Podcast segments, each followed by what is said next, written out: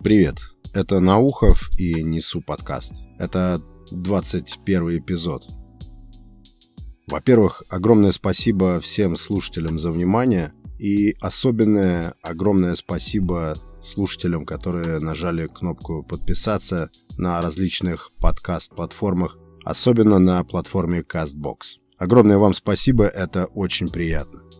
В предыдущем 20 эпизоде я делился своим опытом 30-дневного отказа от употребления сахара, рассказываю о том, как родилась эта идея, рассуждаю о челленджах и всевозможных вызовах вообще, о том, что это отличный и, самое главное, суперэффективный инструмент для того, чтобы менять привычки, для того, чтобы вторгаться во всевозможные зацикленности э, в жизни и менять себя в лучшую сторону. Я, конечно же, рассматриваю челленджи скорее полезные, действенные, а не какие-то забавные, которых тоже огромное количество. Можно попробовать провести 30 дней, просыпаясь в 5 утра, посмотреть, что из этого выйдет.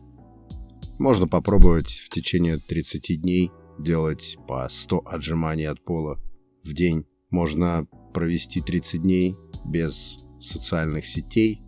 Можно провести 30 дней без НТВ. Хотя без НТВ лучше провести всю оставшуюся жизнь. Преимущество челленджа заключается в том, что ты сразу видишь результат. Мы любим видеть выгоду от изменений как можно быстрее. Челленджи как раз позволяют увидеть эти выгоды быстрее, чем какие-либо другие методы регулировки своего поведения и своей повседневности. О чем хотелось бы сказать, о том, что, например, в случае желания или необходимости борьбы, например, с алкоголем или с табаком, а, никакие 30-дневные челленджи, к сожалению, не спасают, не помогают. Потому что в борьбе с этими пристрастиями требуется более э, такой глубинный подход, более глубокая осознанность и какой-то действительно серьезный внутренний порыв, внутренний какой-то импульс. Ну, когда, например, ты уже отказываешься принимать себя пьющим, когда перемены уже просто необходимы. В случае с алкоголем 30-дневный отказ от напитков, к сожалению, ничего не решит.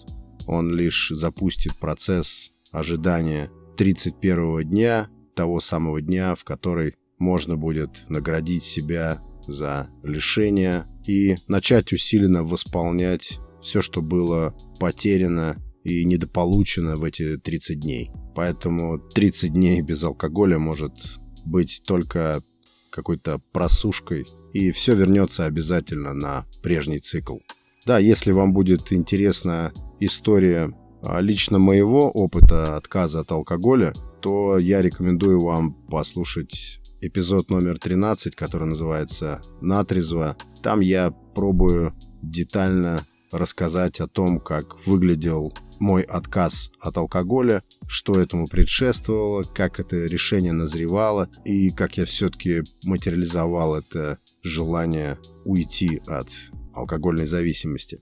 Также в предыдущем выпуске я привожу цитату якобы Синеки, когда говорю, что э, все мы сознательно или бессознательно пытаемся отыскать лучшую версию себя и, и говорю, что это якобы призыв этого великолепного философа. На самом деле Синека таких слов не говорил, а его изречение звучит так «отвоюй себя у себя самого же», что в принципе в сухом остатке примерно одно и то же. Тема 21 эпизода подобралась спонтанно и касается какой-то обычной житейской философии, и как обычно все основывается на наблюдениях. Мне на глаза попалась статья. Статья эта была заглавлена как-то вроде «Самые пугающие или мотивирующие картинки, которые вы когда-либо видели». Статья эта англоязычная, и бегло просмотрев ее, я приблизительно понял, к чему будет клонить автор, что речь пойдет об этой надоевшей уже всем продуктивности, эффективности, о том, правильно ли мы распоряжаемся временем, рационально ли мы это делаем. И поняв суть этой статьи, я просто пролистал и увидел иллюстрацию к этой статье. Это была картинка, которая графически отображает 90-летний цикл жизни некоего условного человека. Картинка эта представляет собой ряды небольших кружочков. Эти кружочки — это месяцы. В каждом ряду 36 кружочков и рядов таких 30. И я с удивлением или даже с каким-то недоумением обнаружил, что 90 лет — это 1080 месяцев. На этой картинке было изображено 1080 маленьких кружочков. Была зеленым цветом выделена линия 30-летнего возраста и красным 60-летнего возраста. И я стал смотреть на эту картинку, и действительно эта картинка запускает мысли, которые касаются оценки того, сколько таких кружочков месяцев уже позади у меня, какое количество таких кружочков месяцев еще впереди, много это или мало, а много ли пройдено, а много ли осталось. Мысли такого плана. Была мысль даже разослать эту картинку среди знакомых. Просто была интересна реакция. Было интересно посмотреть, как кто оценит такую инфографику. Но потом подумал, что каким-то из моих знакомых такая инфографика может показаться ужасающей, потому что этих рядов с кружочками у этих людей осталось не так много. И все это при учете 90-летнего возраста. 90. Я не стал отсылать. Наступил следующий день, и я посмотрел на эту картинку совсем иначе. У меня уже не было никакого недоумения и тем более шока. Меня посетила какая-то ясная, простая мысль. Мысль о том, что мы просто не можем объективно оценивать время, которое нам отведено, с точки зрения того, насколько рационально мы его тратим. Нам просто не дано этого понять.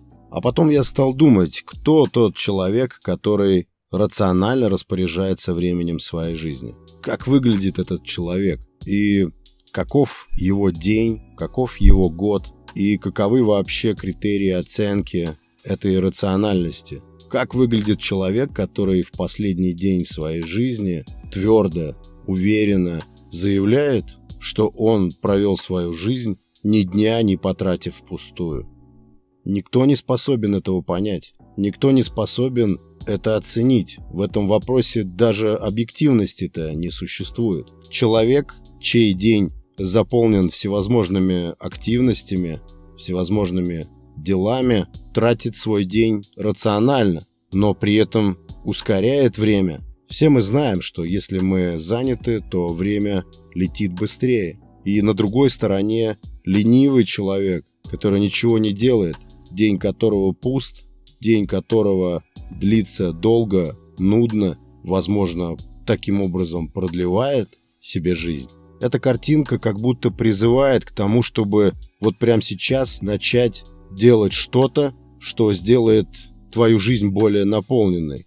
Это картинка, которая в сущности как весы, на одной чаше которых время, которое уже прожито, а на другой чаше оставшееся время. И, конечно, возможно, эта картинка у кого-то вызовет сожаление, у кого-то эта картинка вызовет надежду, если остается еще какой-то приличный срок, и ты нашел себя где-то в начале, либо в середине этого массива кружочков месяцев. Но в конечном итоге все уляжется и на душе возникнет спокойствие. Да потому что мы просто не можем и не способны оценивать каким-либо образом рациональность использования времени, которое нам отведено. Мы просто по своей природе не можем его ценить.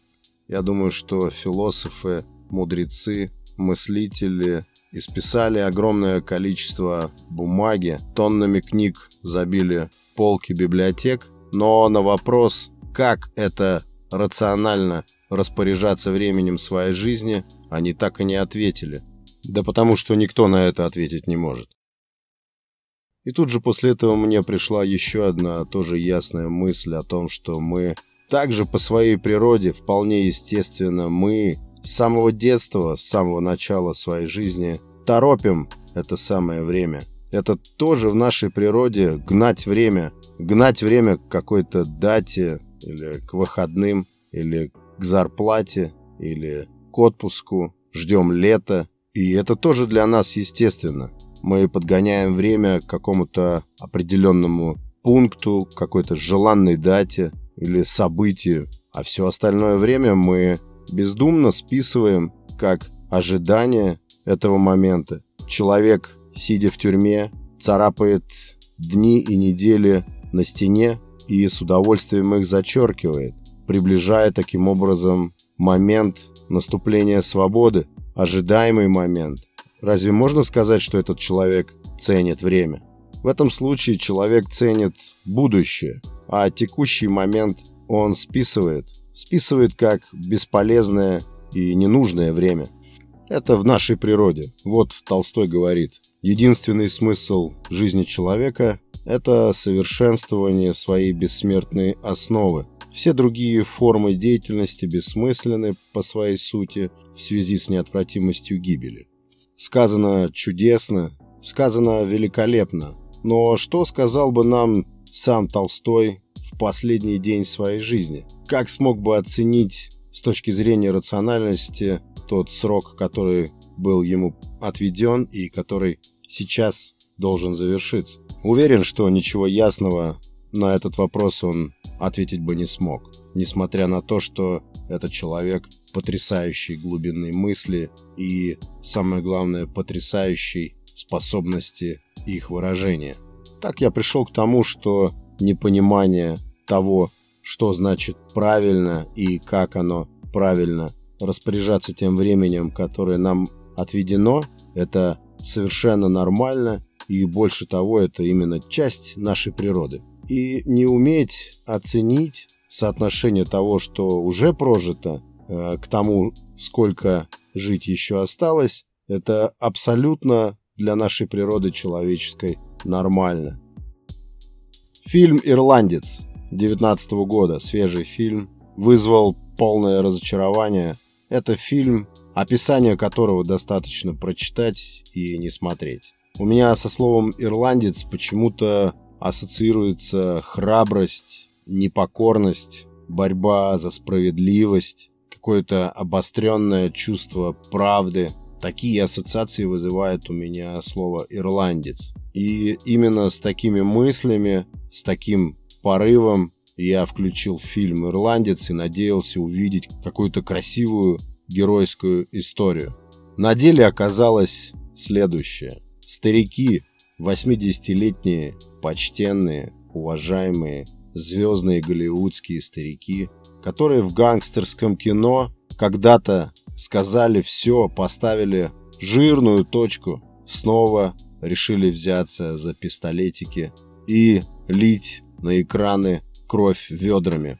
Когда тебе в районе 80 лет, когда, по идее, ты должен участвовать в каких-то уже библейских или полубиблейских историях, символизировать собой мудрость человечества, браться снова за насилие, снова возводить в культ величие денег, насилие, движение к власти любыми методами, что это такая за страсть? Седые, уже почти трясущиеся деды сидят на пресс-конференции Роберт Де Ниро, Джо Пеши и Аль Пачино, и вместе с ними Мартин Скорсезе, четыре деда сидят и будто оправдываются за то, что они натворили, как будто бы они не понимают, в какую заваруху их вплели. При этом говорят, что идеи создания такого фильма уже 10 лет, что это вынашивалось